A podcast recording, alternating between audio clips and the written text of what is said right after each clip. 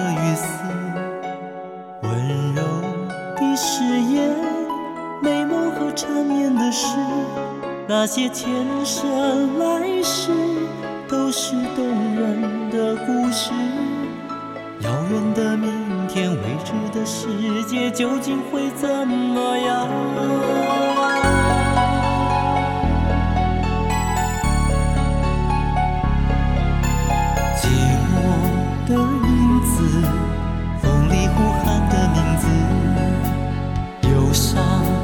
旋律，诉说陈年的往事。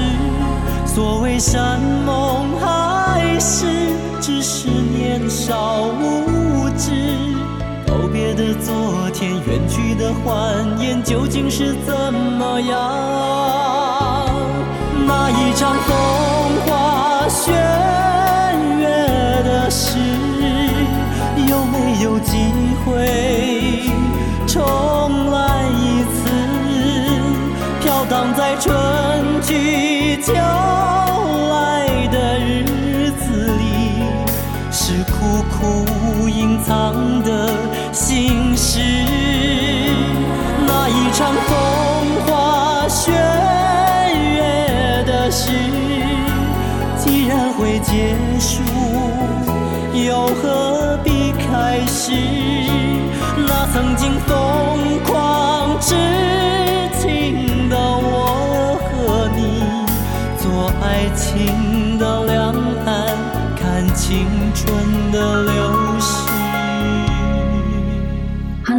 正在收听的是纯真年代 Radio，我是小林，我是海涛，我是木泉。今天啊，我和小林面对面的坐着。海涛呢，远隔好几重山，好几个城，好几个镇，在远方的浙江啊，我们共同度过一个美好的下午的时分，在这里录一场风花雪月的事。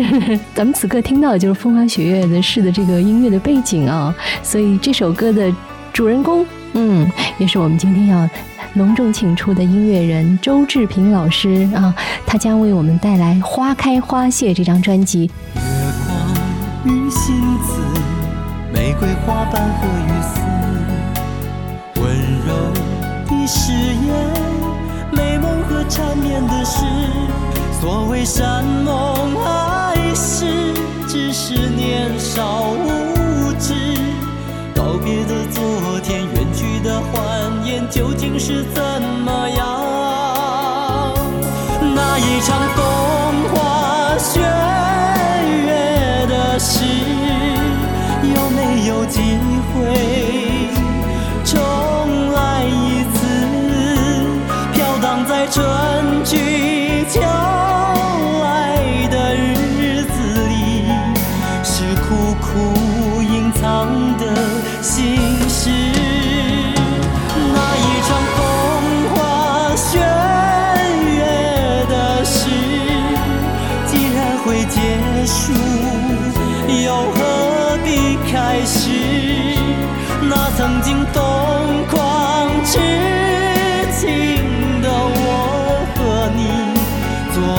情。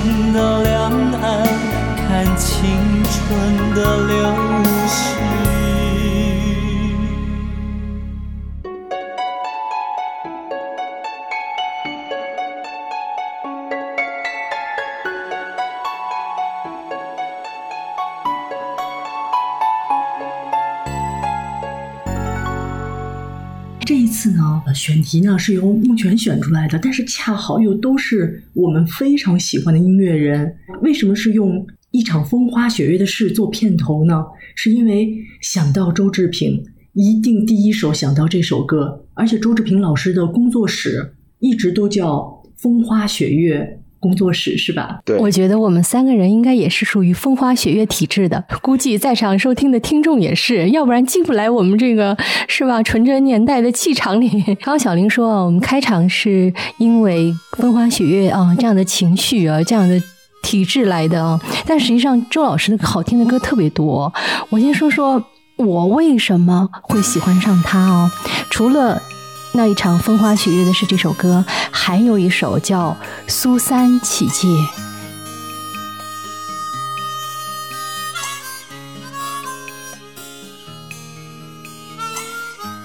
走过了一个山一个城镇一个村。走过了是是非非真真假假的红尘。过往的人，能不能问，谁来为你点亮那一盏灯？繁华是一场梦，一场云烟，一场空。情缘是起起落落，来来去去的风。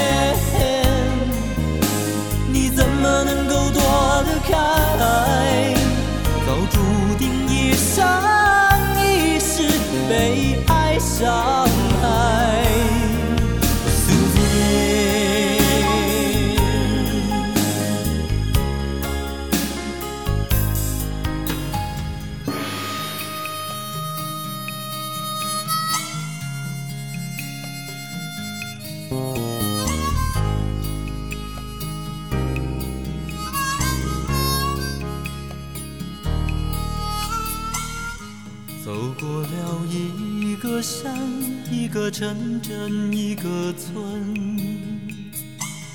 走过了是是非非、真真假假的红尘。过往的人，能不能问？谁来为你点亮那一盏灯？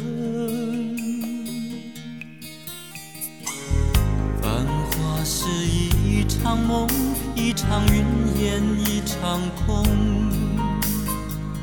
情缘是起起落落，来来去去的风。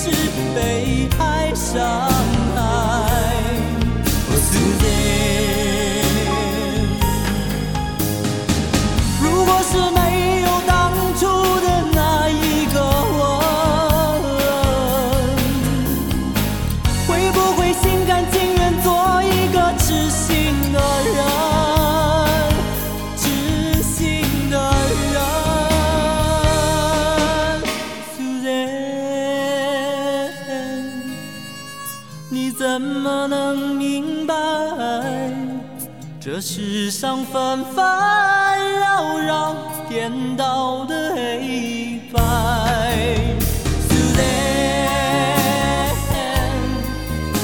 你怎么能够躲得开？早注定一生一世被爱伤害。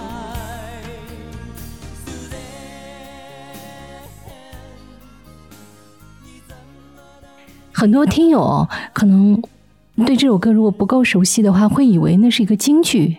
没错，它确实是引用了它京剧的一些元素，但实际上当时我第一次接触到这首歌的时候，呃，它并没有任何的戏腔，它就是娓娓的讲述走过了一座山，一座城镇，一个村，走过了真真假假、反反复复的红尘。确实，这首歌我不知道在场的听友们哈会不会有听过，两位是不是也会对这首歌有感觉？反正这首歌是我最早认识周老师的一首歌。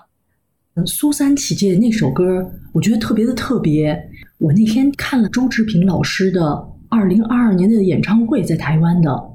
他说呢，这首歌他当时写完了以后，他就觉得自己牛掰，是吗？哎，他是个挺幽默的人。他用的词，我仔细听一下，我说他在说什么？他说自己牛掰。确实，我小时候听这首歌的时候，可能并没有冒出这个词来啊，但是我会觉得这首歌跟我听到的。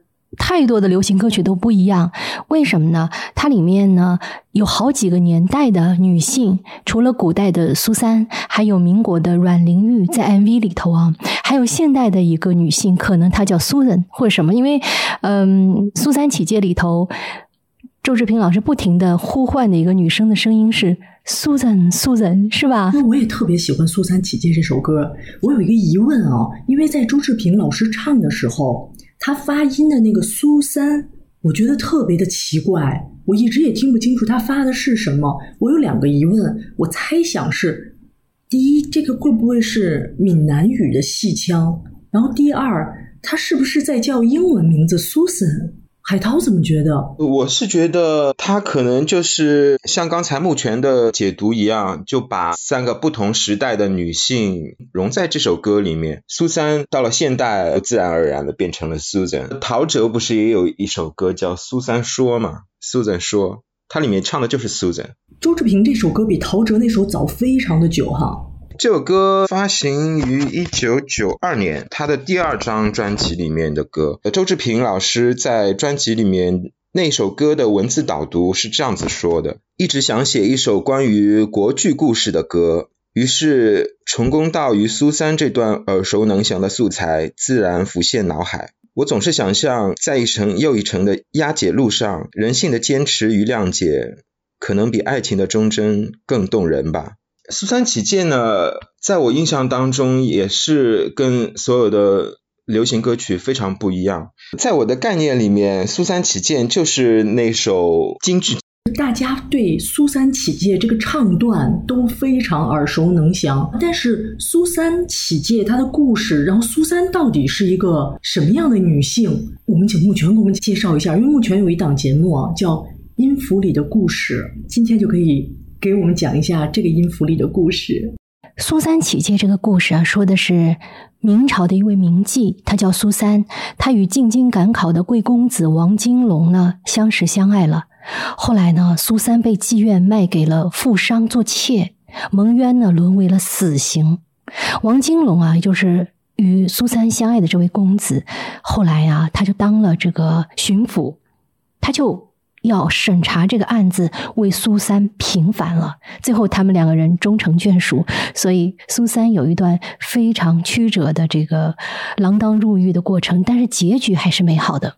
然后，我们转到周志平的《苏三起解》啊，他其实，在歌曲中没有任何的京剧元素啊，但是我觉得他特别巧妙的是，就把三个年代的女性：古代的苏三、哦，民国时期的阮玲玉和近代的一位。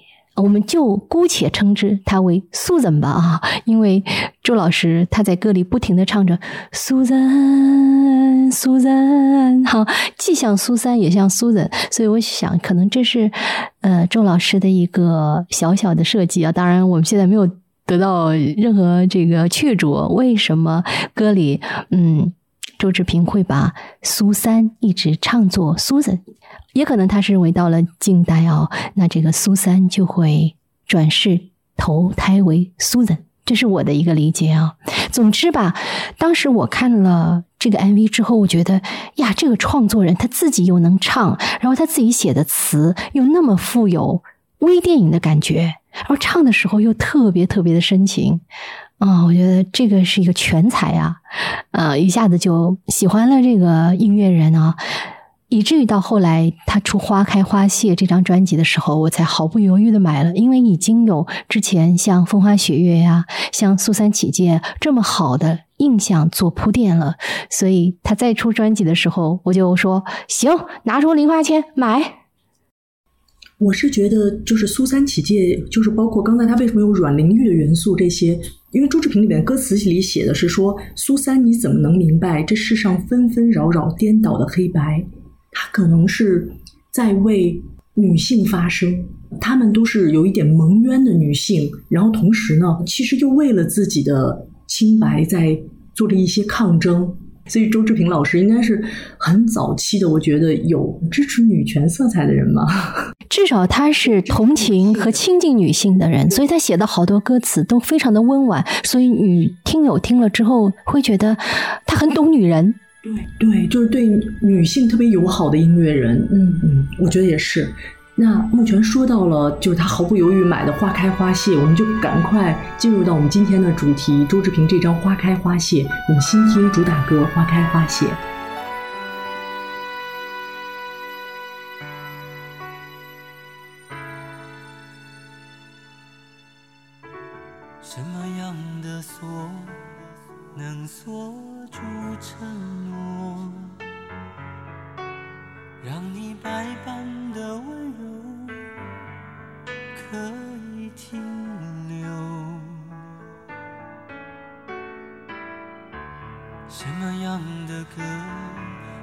唱到永久？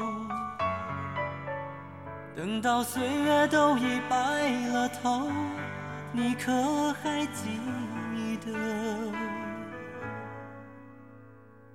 恋人们总是一往情深，誓言里总有一世一生。如果我想要一个永远，你究竟可以给我多少年？那花开多久会谢？鸟儿飞多远会看不见？如果青春只是一眨眼，最爱的人何时要离别？我们都在找一个永恒的春天，也期盼一次不朽的誓言，但是美梦容易破碎，红颜容易憔悴，终究要泪眼相对。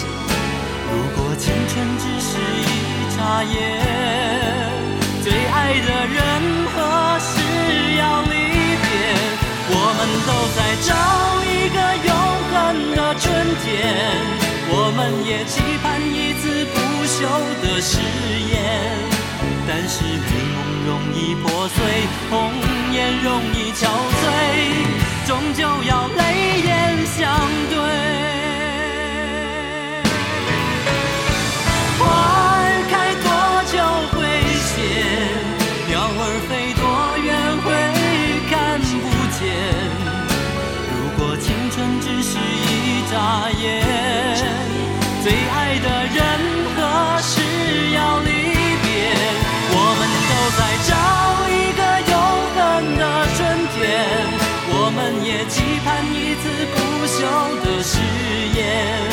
但是美梦容易破碎，红颜容易憔悴，终究要泪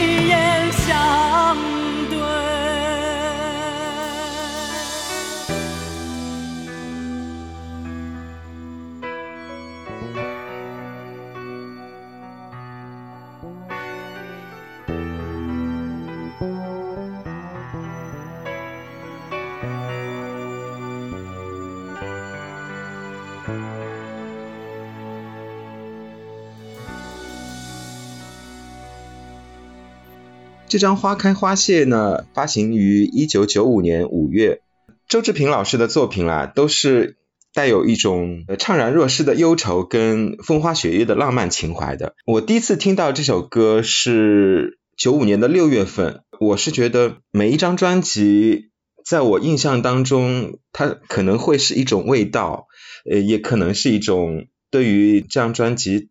最初的时候听到这首歌时的那种一个印象、一种味道、一个声音。听这首《花开花谢》的时候，我的第一个印象是初三的体育会考的时候。我是一个没有体育细胞的人，经常性就是一千米啊，我基本都都是在及格的边缘徘徊的那种人。所以海涛是唱歌特别好听，但是那个体育不行。那个时候我们体育老师就是每节体育课给我们集训集训。那一天呢，正好是中考体育的时候。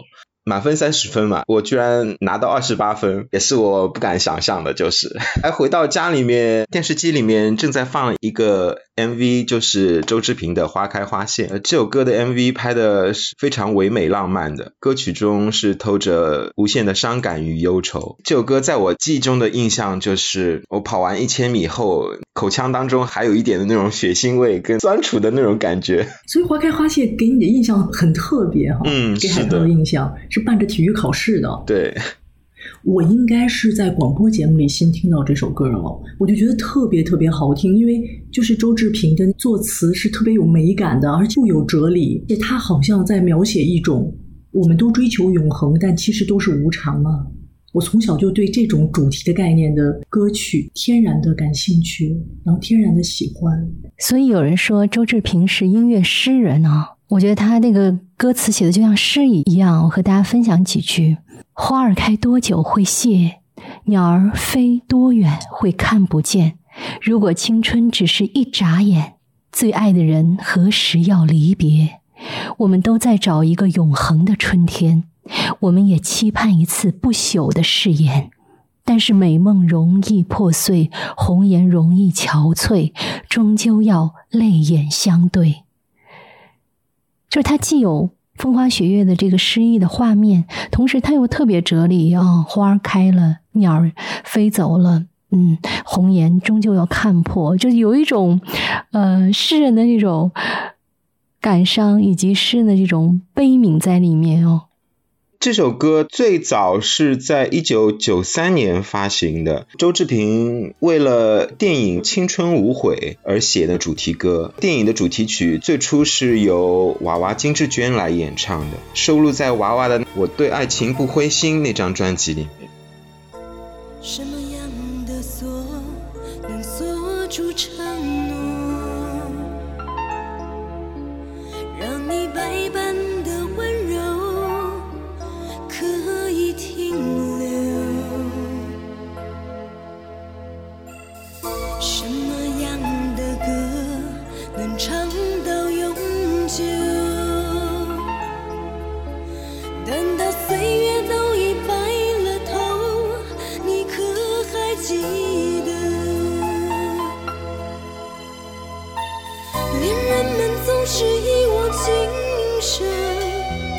誓言里总有。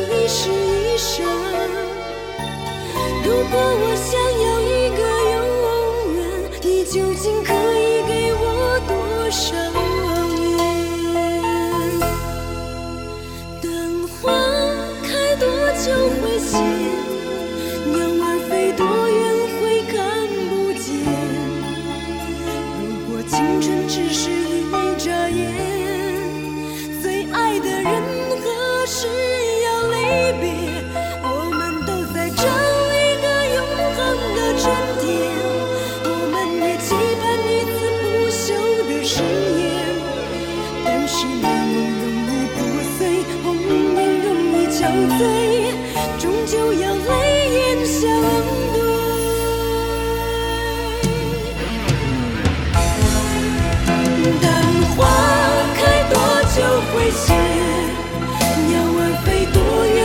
看不见如果青春只是一眨眼最爱的人何时要离别我们都在找一个永恒的春天我们也期盼一丝不朽的誓言。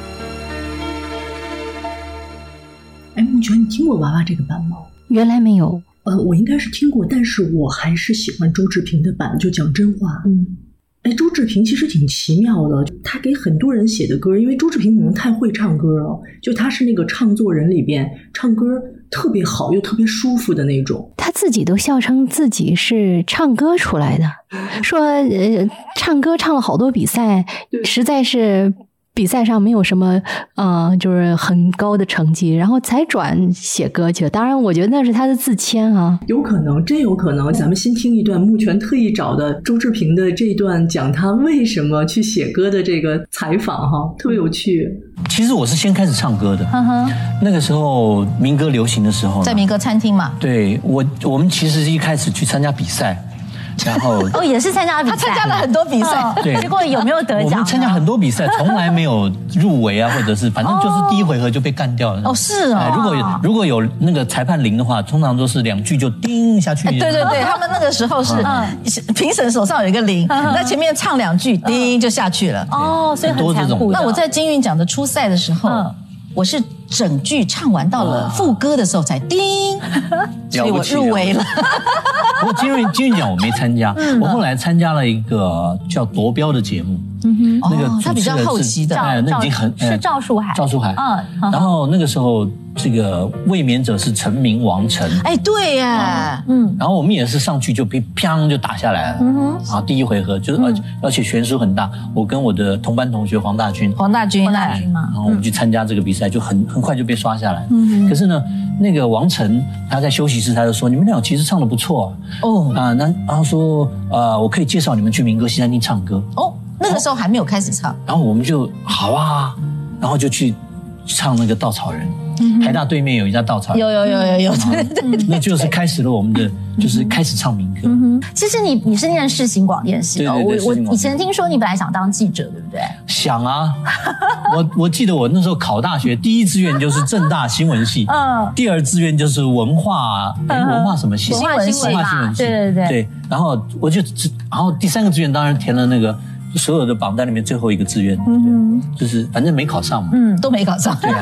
然后那个时候想说啊，四星还有一个广电系，广电系嗯对我，就念四就嗯就考上四星了。嗯，就没想到最后也是踏入了歌坛。对啊，那是那是因为我去想去当记者，然后当不成；嗯想去电台当 DJ，我去考过试啊，嗯也没当成。嗯，嗯，然后所以没办法，才跑去写歌当歌手。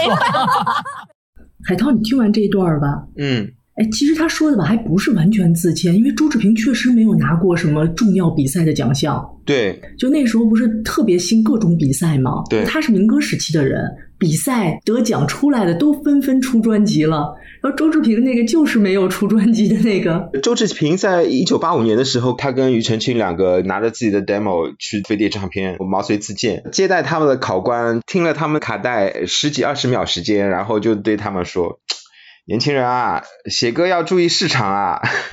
其实我觉得他的歌挺市场的呀因，为是一九八五年嘛，可能更早的那个时候。周志平写东西是有前瞻性的，听的苏三起解也是。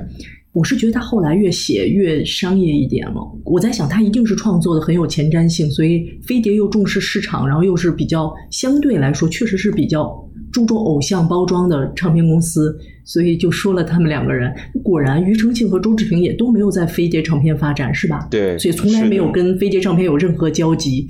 我估计他们俩也铭记在心了。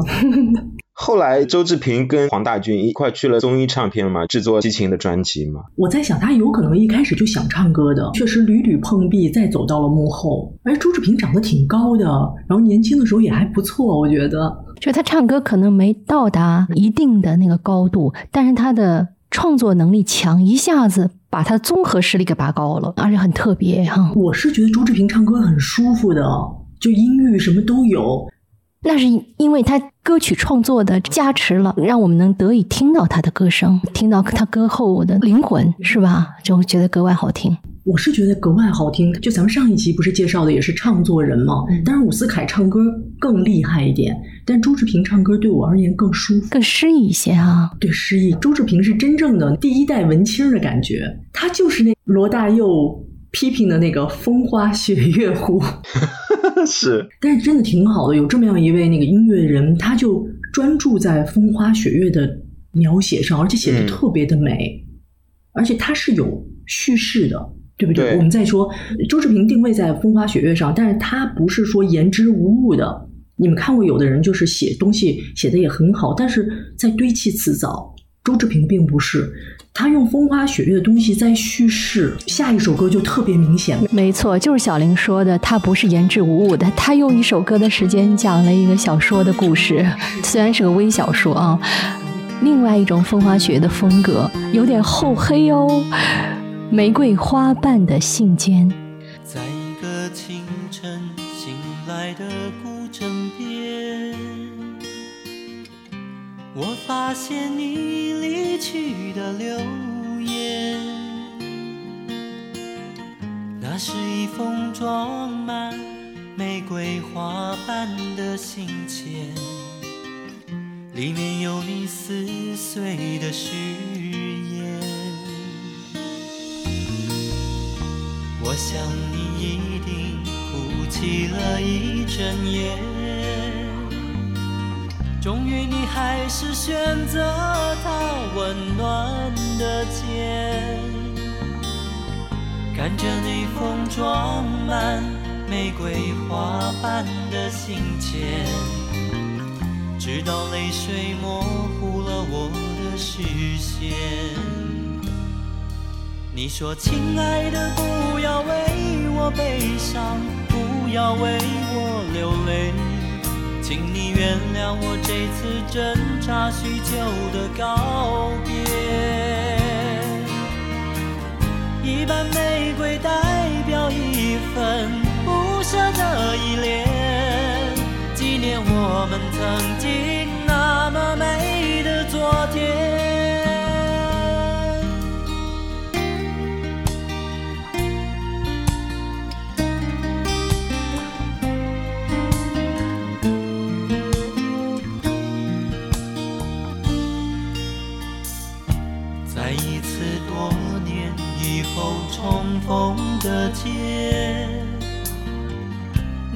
淡淡地说他已经走远，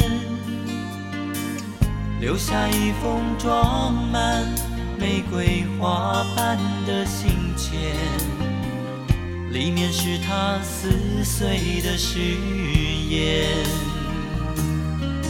他说：“亲爱的，不要为我悲伤，不要为我流泪，请你原谅我这次挣扎许久的告别。一瓣玫瑰代表一份不舍的依恋，纪念我们曾经那么美的昨天。可是，在我的身边，已经有了另一个依偎。虽然你说爱我的心，其实从来没有一点改变。于是，在你我转身以前，我只能无奈的还给你那封我收藏了好久、装满玫瑰花瓣的信笺。我说，亲爱的，不要为我悲伤，不要为我流泪，你原谅我这次挣扎许久的告别。一瓣玫瑰代表一份枯萎的依恋，别再想起曾经那么美的昨天。亲爱的，不要为我悲伤，不要为我流泪，让我这次挣扎许久的告别。一瓣玫瑰代表一份枯萎的依恋，别再想起曾经那么美的昨天。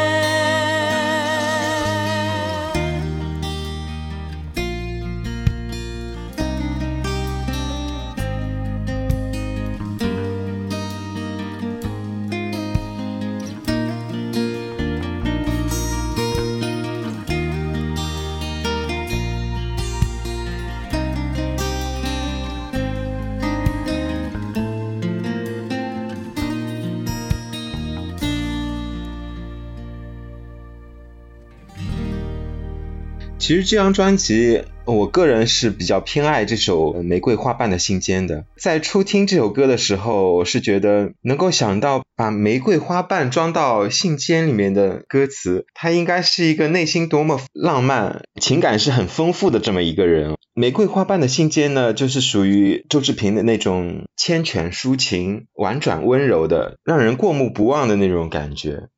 我的感受就是，这个诗人他内心啊。有太多的故事，但是他又不能长篇累牍的把它放到音乐作品里，所以他就浓缩再浓缩。这个歌词啊，我们刚听的时候可能会把聚焦的点放在玫瑰花瓣的信笺呢，玫瑰花瓣的信笺呢，实际上他讲的是三个人三封玫瑰花瓣的信笺的这样的一个感觉的故事，一个是。一个女性啊，我们就称她为 A，然后另外一个就是周志平所唱出的自己 B，那还有一个是 C，应该是这个女性的呃爱的人啊，然后 B 呢，也就是周志平其实是爱着 A 的，A 呢一开始的时候选择了 C，没有选择周志平 B，等到 C 抛弃了 A 之后，A 又转头来找周志平 B，周志平 B 说不好意思，我已经有了一个。现在的地了，那你只能嗯很遗憾的说抱歉了，拜拜了，只能把这个玫瑰花瓣的信笺遗忘在岁月的垃圾桶里了啊！所以我为什么说这首歌有点厚黑呢？当然，可能这个词儿不是非常呃浪漫的一个词儿，非常不风花雪月的词儿，但实际上我觉得情感里就是这样，爱恨交织，有爱必然有恨，所以周志平他用一种非常温婉的手段啊，非常娓娓道来的讲述，实际上是唱出了很痛的一种岁月的愚弄，他愚弄了两个人的感情，最后两个人还是无疾而终。那你说？这个怎么办呢？那只能是风花雪月一样的，嗯，随风而去，花开花谢了。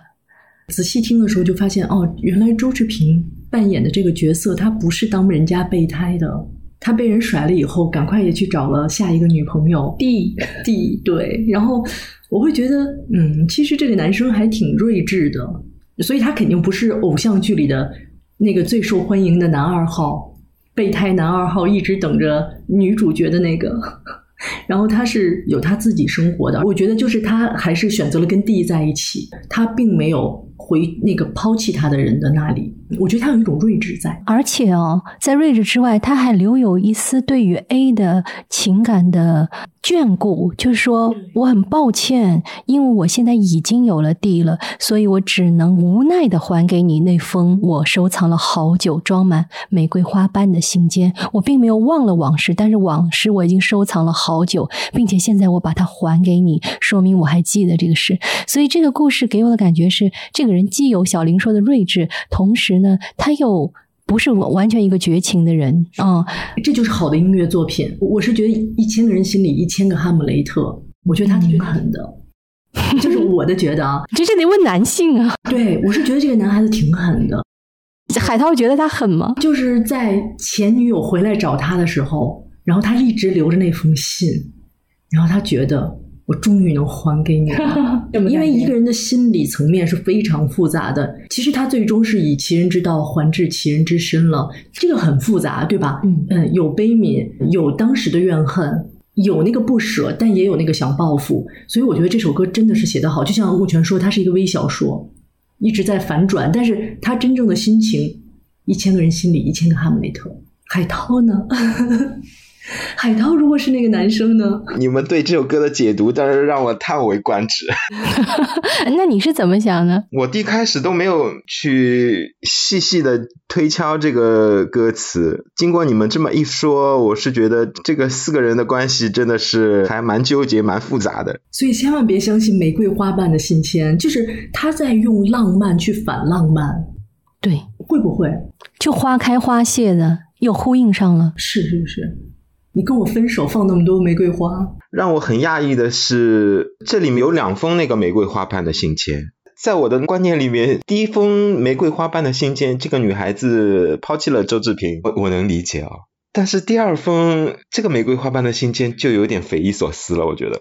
呃，另外一个男孩子抛弃那个女的给他的那一封，他说，在一次多年以后重逢的街，你淡淡的说他已经走远，留下一封玫瑰花瓣的信笺，里面是他撕碎的誓言，就是这个男的撕碎的誓言。那当然是一种隐喻了，也可能那个时候就的很流行这样，把玫瑰花瓣 放在信件里吧。就他是为了写这个文学性的东西，然后去用这个玫瑰花瓣信笺做一个代表，是吧？是的，是的，他就像小玲说的，这是一种隐喻，但是大家都能明白。也不会特别的去计较说，哎，怎么可能俩人都写着玫瑰花瓣的信笺？怎么可能呢？但是我们就觉得，在诗意的歌词里，一切都是可能的。因为它很有意思，它是用那个玫瑰花瓣一半一半的，其实是从玫瑰花上撕下来的嘛。对然后它其实是用这个来比喻撕碎的誓言，嗯，就像碎掉的玫瑰花瓣一样。太美了，悲伤的东西也可以那么的美丽。一瓣玫瑰代表一份不舍的依恋，纪念我们曾经那么美的昨天。这首歌其实可以解读的挺深的，就这些人复杂的感情。这首歌呢，费玉清也唱过，而且唱的哦，跟周志平听起来很像很像。花开花谢他也唱过，费玉清也唱过。风筝的筝，费玉清也是重新翻唱过。哦，周志平还说了一句，他说他也曾经去翻唱过费玉清的歌，然后以此来嗯锻炼自己的高音。在一个清晨醒来的古镇边，我发现你离去的留言，那是一封装满玫瑰花瓣的信笺，里面有你撕碎的誓言。我想你一定哭泣了一整夜，终于你还是选择他温暖的肩，看着那封装满玫瑰花瓣的信笺，直到泪水模糊了我的视线。你说：“亲爱的，不要为我悲伤，要为我流泪，请你原谅我这次挣扎许久的告别。一瓣玫瑰代表一份不舍的依恋，纪念我们曾经那么美。所以他们两个人气质上和歌声上都有点相似。对，我是听过费玉清翻唱周志平歌，是挺像的，就不是那种特别打破原来的对对对那个感觉去翻唱，而是保留了那种浪漫的感觉去翻唱的。刚刚我们说这个玫瑰花瓣的信件有一点厚黑啊。如果说这个小说继续还有后续的啊、第二篇啊，那会是一种什么情况呢？我们想象一下啊，花瓣凋落了，那如果是一个伤感的人，通常会有一个举动，就像林黛玉一样会葬花啊。所以接下来的这首歌，它有一点这种缅怀过去的情感的这样的一个感觉在里面，所以它取名叫做《焚》，焚烧的焚。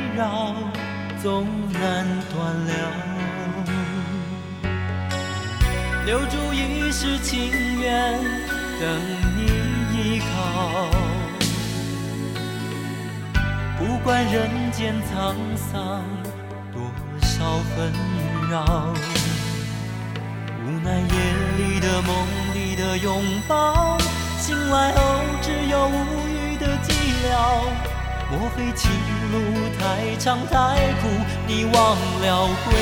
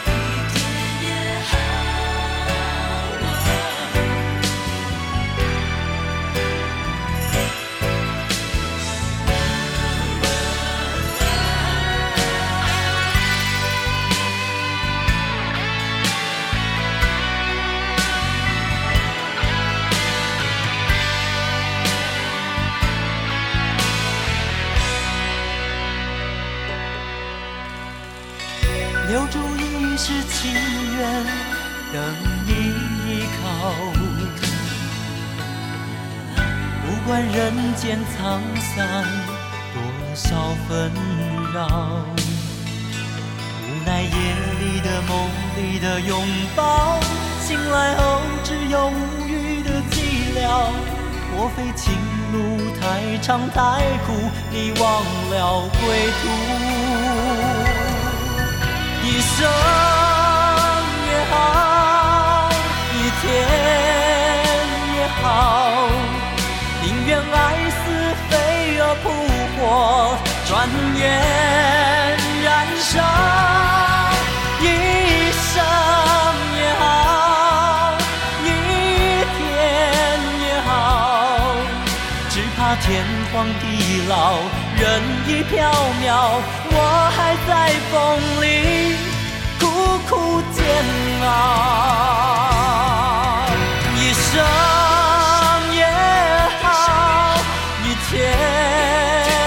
好，宁愿爱似飞蛾扑火，转眼燃烧。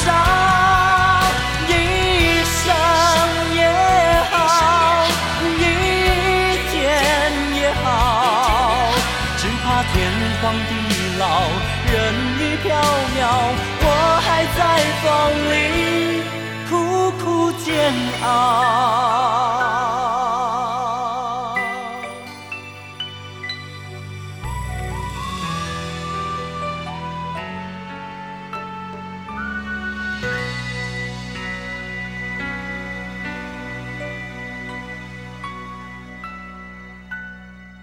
这首歌《坟》呢，其实是一九九三年华视推出的一个电视剧，叫做《秦俑》的片头曲。那《秦俑》讲述的一个是什么故事呢？呃，就是我们小时候看的，古今大战秦俑情，对不对？对对对对，是的。那个电视剧版，我们小时候是《古今大战秦俑情》，我们都看的是电影版，张艺谋和巩俐的。然后台湾呢拍了电视剧版。张艺谋角色是由童安格来饰演的，就是蒙天放。巩俐那个角色呢，是由金素梅来扮演。当时他们三个是同属一家唱片公司，都是宝丽金唱片公司。童安格跟周志平、金素梅，宝丽金有一个合集叫做《永远的朋友》嘛，他们三个都在里面有现身。童安格除了他自己如日中天的歌唱事业以外，还涉足影视圈，拍了这个电视剧。所以童安格还担任了这部剧集就是《秦勇》的配乐工作，主题曲让周志平来演唱，这首《坟》就是当中的主题曲。金素梅呢，也是演唱了这部电视剧的片尾曲，叫做《红颜有梦》。就是我看到那个这首歌是《坟》，然后海涛说这个是台湾版的。秦俑电视剧主题曲，我又一下子想到了叶倩文当时在那个电影版的那个主题曲，我一直以为是叫《焚心似火》。海涛提醒我是焚心以火，用火来焚烧自己的心，哈，真的是联想到了，因为那首歌也是小时候印象特别深的那种粤语主题曲嘛。这首歌的高潮部分挺好听的。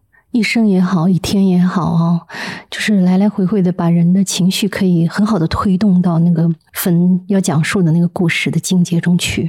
哎，你们不觉得就周志平整张专辑的那个概念性，他反复的在强调，比如说一生一世一天这个概念，应该来说一天一生一世，诗人都特别喜欢强调这个感觉的字词吧。特别是周志平，因为周志平《花开花谢》的那个开篇的歌词就说：“恋人们总是一往情深，誓言里总有一世一生。”我觉得周志平就在说自己啊，他写东西的时候都是各种一世一生的。其实。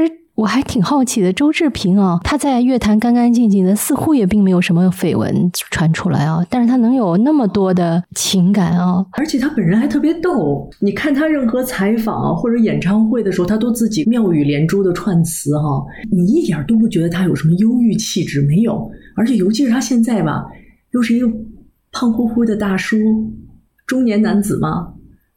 然后呢，他又特别的幽默，跟他那音乐里的反差挺大的。但是当他一唱歌的时候，你立马又会沉浸到他的音乐里。所以他适合当诗人。诗人在某种程度上是有分裂型人格，当然这个分裂型人是好事儿啊。他可以把那么多的人不同的性格来嫁接在自己的情绪里，然后把情绪转化为他的歌词。因为他知道做访谈也好，或者与人交往也好，是需要幽默的。但歌他就回到他最本真的自己。他做他那个最舒服的状态，这是他厉害的地方，就挺厉害的。他还不像那种就是顾城他们那样的诗人，你会觉得说，哎，他还挺有不同多面的吧？他应该还是音乐人啊，因为真正的诗人就是咱们都知道，就有很多的呃很忧郁的东西，或者是说，尤其是八零年代的那些诗人啊，咱们一说起来就是顾城、海子啊，就他们的结局都比较的难过。好像朱志平就还是属于音乐人，因为他是一个很懂制作的人，又很懂创作，那就在音乐上建立好自己的风格，然后发现很适合自己，就这么创作下去了。他也有很幽默的创作，就是在新专辑里《爱情茶宝》，他是这么很幽默的说，这首歌《爱情茶包》是他的新专辑里歌，我写了很久了，都没有找到适合的人唱，其实就是卖不出去的意思。他说为什么叫爱情茶包呢？是因为他以前看的电影《秋天的童话》里，周润发和钟楚红演的。然后周润发冲着钟楚红喊了一句：“你茶包啊！”他他说：“女人就是茶包。”钟楚红又瞥了他一眼。周润发叨了了一句：“trouble。”唉，女人真係茶包。你話咩茶包啊？麻煩，trouble。你唔識英文嘅咩？哦，茶包是 trouble 的意思，我还心想这什么意思？没错。然后周志平后来想了想说，我就不能写很怪的歌，就如果写很怪的歌就会卖不出去。像我这样的可能还听不懂，小林解读一下，我终于明白了。哎，所以我们顺便可以插一首，就是他的那个新歌，二一年发行的专辑《爱情茶堡》。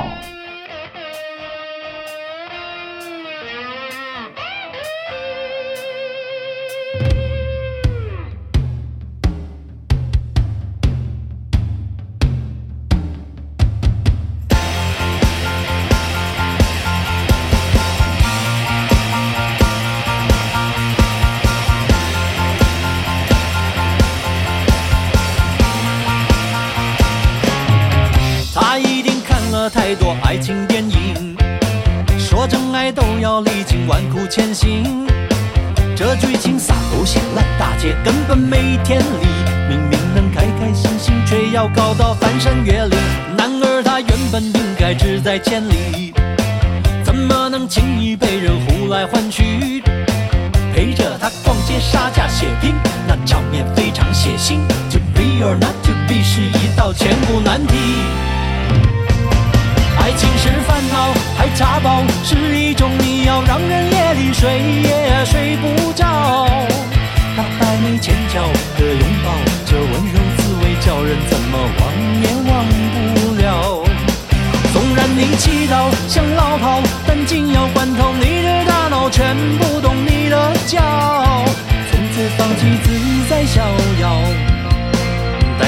去天涯和海角，爱情是 trouble。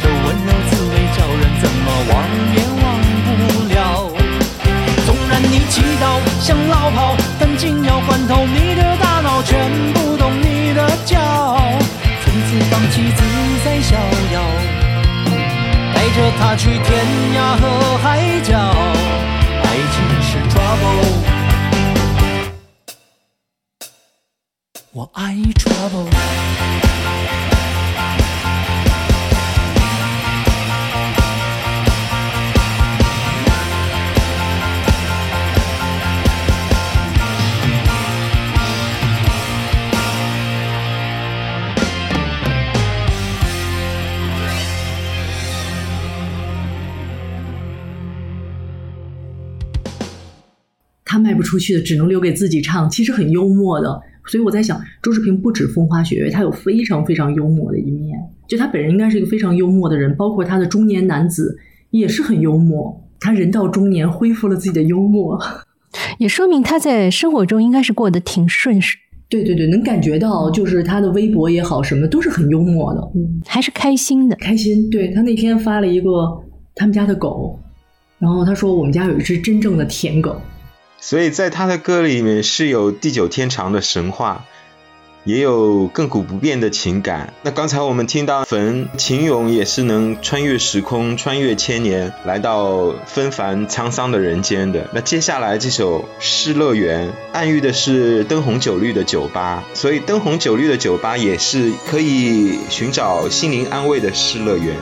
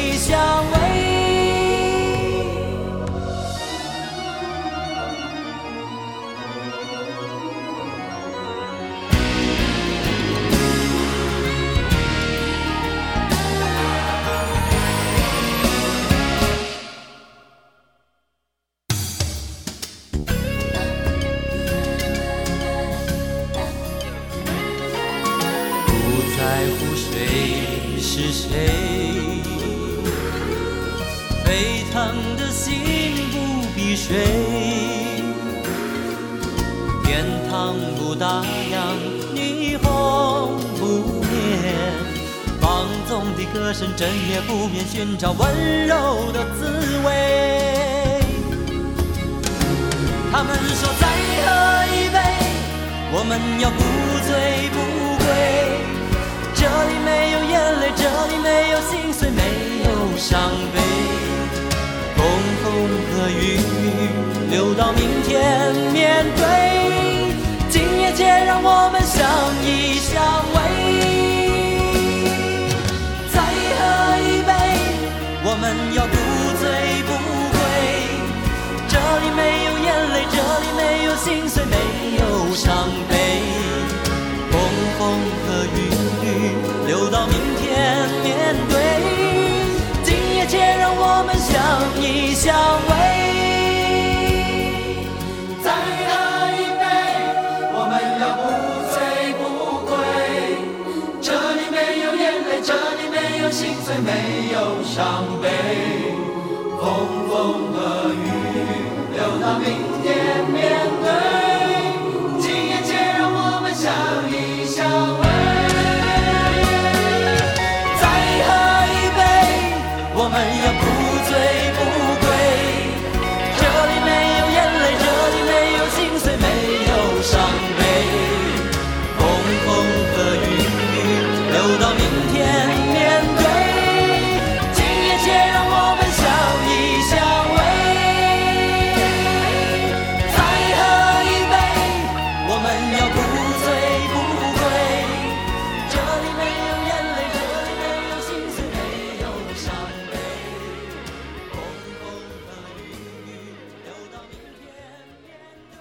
重新听周志平这个《失乐园》，我还是会想到日本的小说的《失乐园》，渡边淳一那个。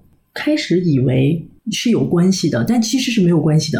不管有没有关系，我们现在听来哈，就会觉得那是那个年代特有的一种气质，那个年代的印记。无论是渡边淳一的小说，还是周志平《花开花谢》里的《失乐园》，它营造的都是一种情感世界里缥缈的、令人向往，同时又纠缠着很多很多未知因素的这么一个概念。所以，嗯，这个歌词里有说，哪里的酒最贵，哪里的女人最美，不在乎谁是谁，沸腾的心不必睡，天堂不打烊，霓虹不灭，就。依然是啊，风花雪月的这种感情都已经飘到天堂上去了，所以，嗯，这首歌也非常迎合这张专辑的整个的基调，也是风花雪月的一种气质。尽管这首歌听起来有一点点的，我觉得，嗯，像都市的那种少男少女堕落了的那个感觉啊，迷失的感觉。这首歌是一九九五年发表的，周志平的。然后我刚才查了一下哈。结果渡边淳一的是一九九七年发表的《失乐园》，然后我觉得还挺厉害的。就周志平的就提取出来“失乐园”这个概念，就圣经上的这个概念去写一首歌，然后写的比渡边淳一还还早。所以我是觉得周志平的《失乐园》隐喻的是亚当夏娃的 Paradise 那个失乐园，他是说那里的酒最贵，那里的女人最美。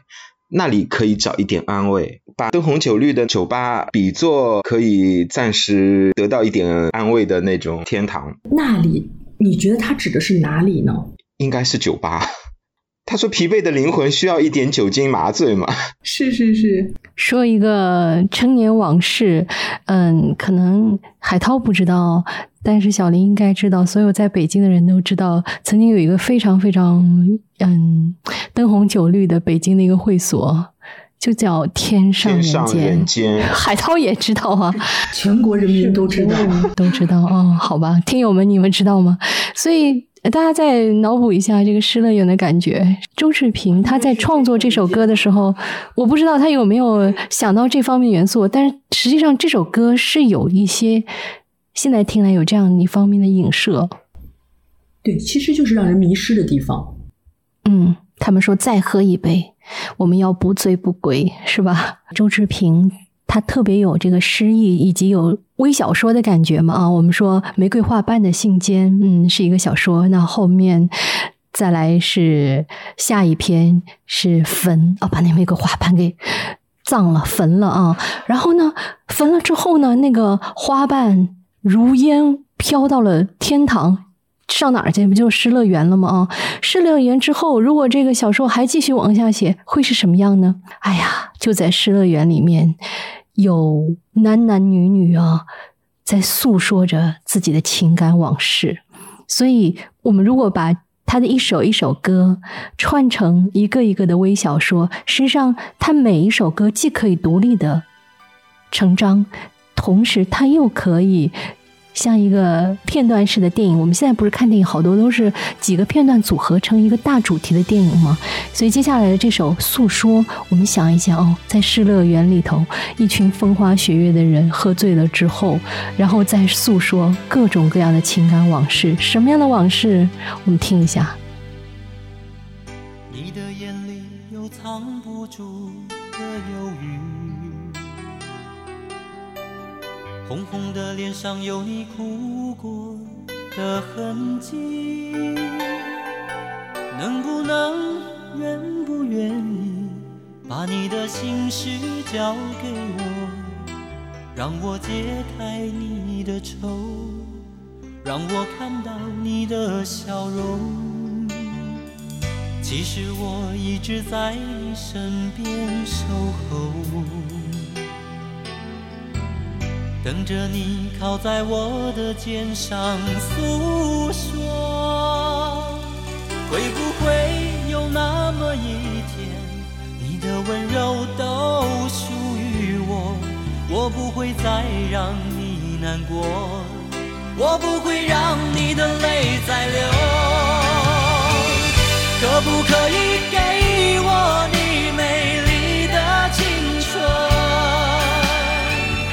可不可以让我拥有你的温存？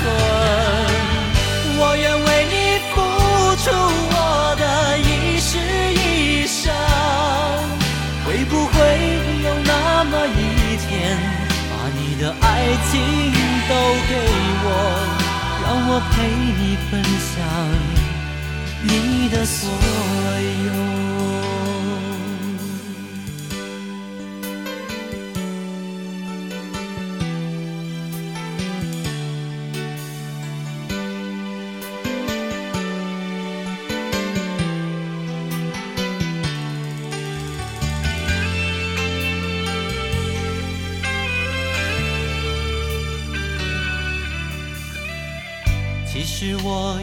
在你身边守候，等着你靠在我的肩上诉说。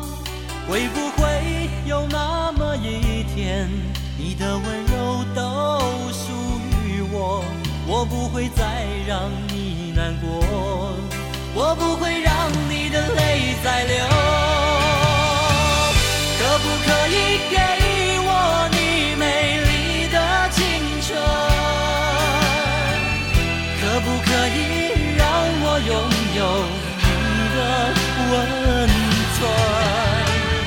我愿为你付出我的一世一生。会不会有那么一天，把你的爱情都给我，让我陪你分享你的所有？可不可以给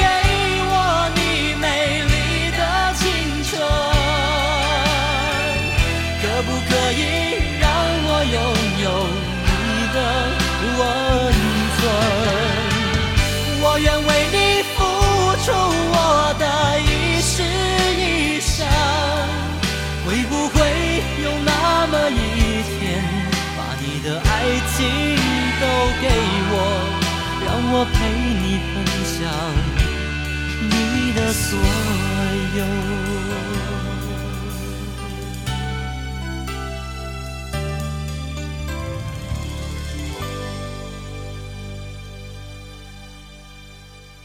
我也觉得这张专辑的概念性是很强的，主题挺集中的。对，就像目前说的是，像一个大电影里边有一段一段的主题。这首诉说呢，其实是除了标题主打《花开花谢》以外，周志平另一首原本是写给别人的歌，然后自己拿来重新翻唱的作品。这首诉说，它是写给新加坡的一个创作型的歌手，叫做叶良俊的一首歌。原来的题目叫做。把你的爱交给我，但是两首歌歌词是不是差不多？歌词一模一样，周志平就把这首歌改了名字，叫做《诉说》。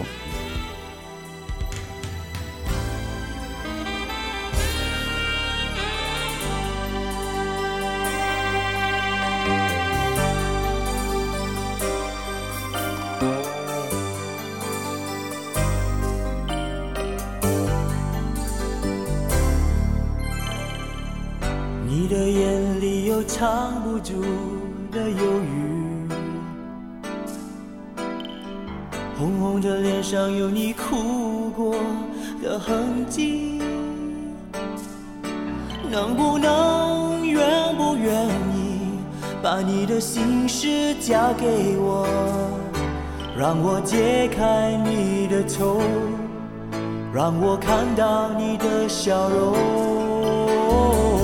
其实我一直在你身边守候，等着你靠在我的肩上诉说。会不会，的温柔都属于我？我不会再让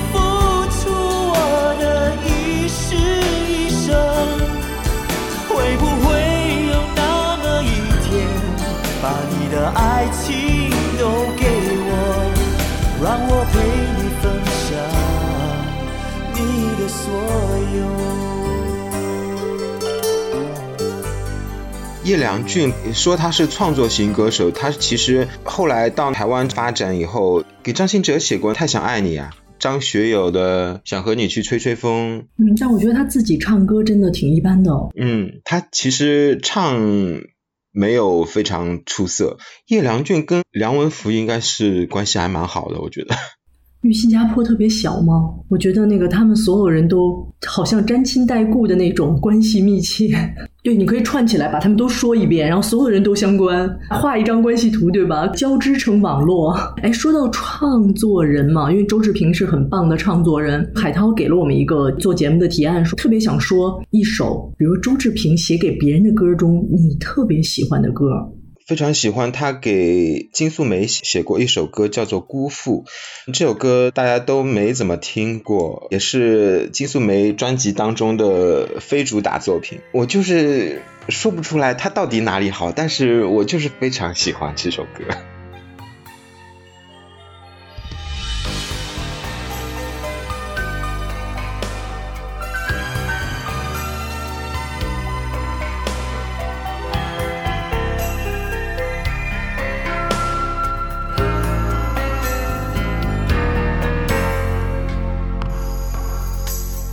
希望与你朝朝暮暮，一生依赖在你的细心呵护。怎知道爱情会是这样扑朔迷离？你的左盼右顾总是让我泪眼模糊。终于明白所谓铭心刻骨，只是一厢情愿的执迷不悟。不想再为了你的影子反复追逐，偶尔在回忆之中孤独也是一种幸福。我曾经爱你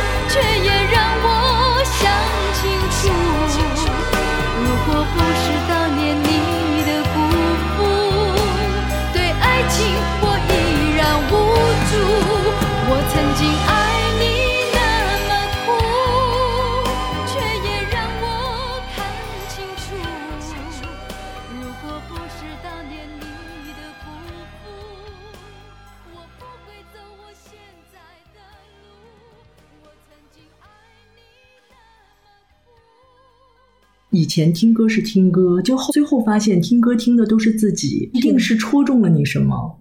你是被辜负过吗？那倒还没有，还没有哈，还好哈。就觉得他的词曲跟主题非常搭，非常朗朗上口。辜负的词是何厚华的词，周志平的曲。何厚华，对，哎，但是这首拍过 MV 哎，啊，这首歌拍过 MV，对，还算那种第二、第三主打歌。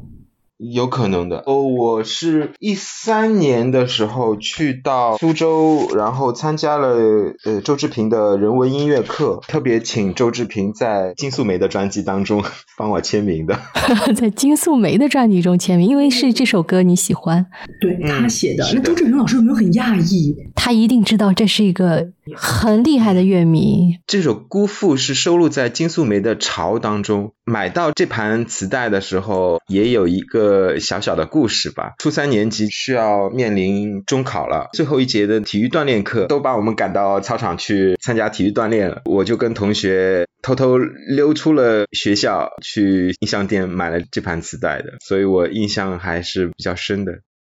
你看海涛，该锻炼身体的时候你不去锻炼身体，然后你去偷偷买磁带，然后所以中考体育你压力很大。人考了二十八分还不错呢。哎，你知道那时候普遍三十分的哦，哦，是吗？真的。小林是三十分是吗？嗯，对对对，小林既不耽误听歌，也不耽误体育。别的科目挣分不容易，然后体育的话，大家都想尽可能地去保那个满分。海涛一定是平时体育不及格的那种，所以拿了二十八分，觉得特别高，会吗？嗯海涛，你又不胖哎，我还没有想到不擅长跑步这些。跑五十爆发力不够，千米耐力我又不够，你看你跑的不行，就不能像这一次抱梅西绝的小孩。这一次冲出去抱梅西的那个小孩儿，为了实施这个计划，连续啊每天跑一千米，再成功的拥抱到梅西。当然，他这个举动不值得提倡啊，见仁见智吧。我还是觉得，就是因为他整个举动都特别欢笑，挺可爱的，不值得提倡，但是我们都能够理解，是吧？内心都觉得，其实他只能是第一个吃螃蟹的人，后面再有这样的人就不可爱了。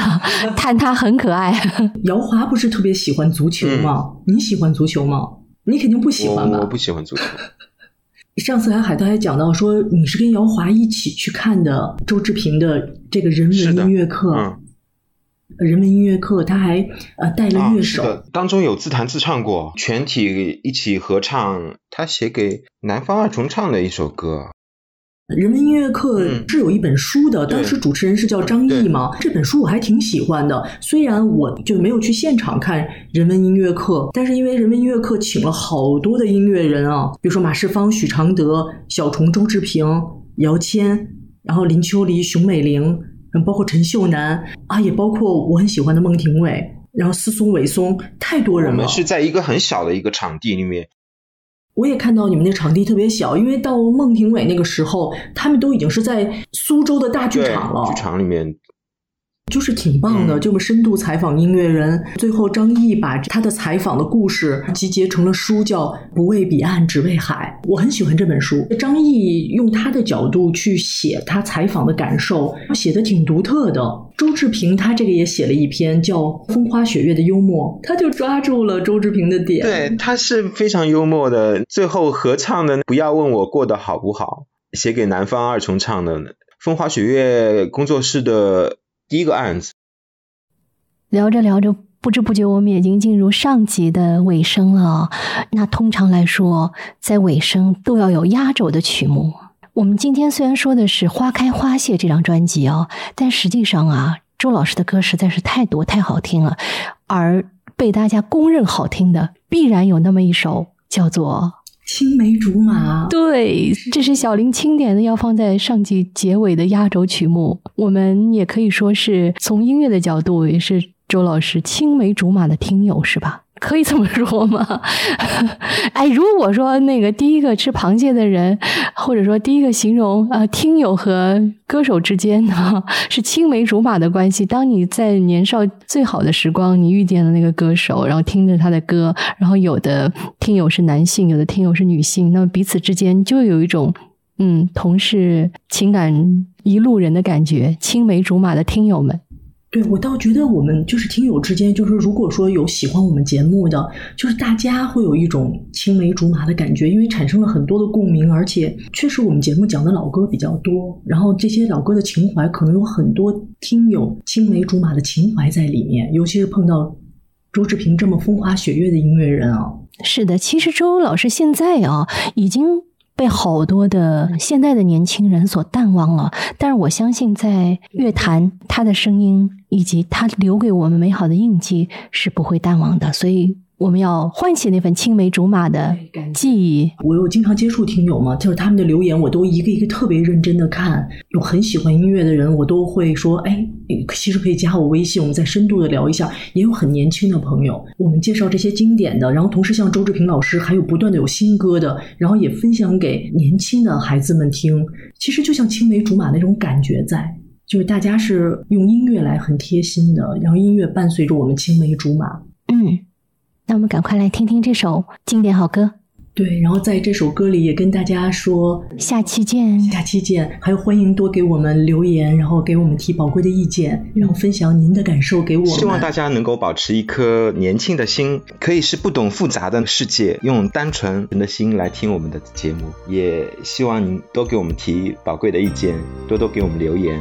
拜拜喽，拜拜，拜拜。是谁和谁的心刻在树上的痕迹？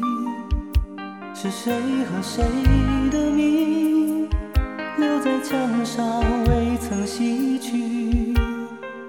虽然分手的季节在变，虽然离别的理由在变，但那些青梅竹马的爱情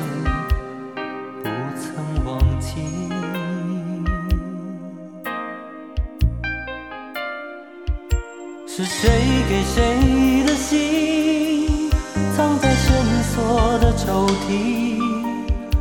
是谁和谁的声音留在泛黄的相片里？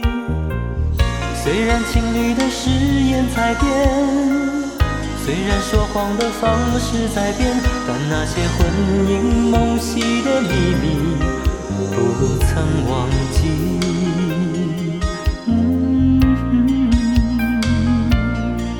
当我们唱着一些无聊的歌曲，谈着爱与不爱的问题，幻想是林黛玉爱着贾宝玉，或是牛郎织女约在七夕。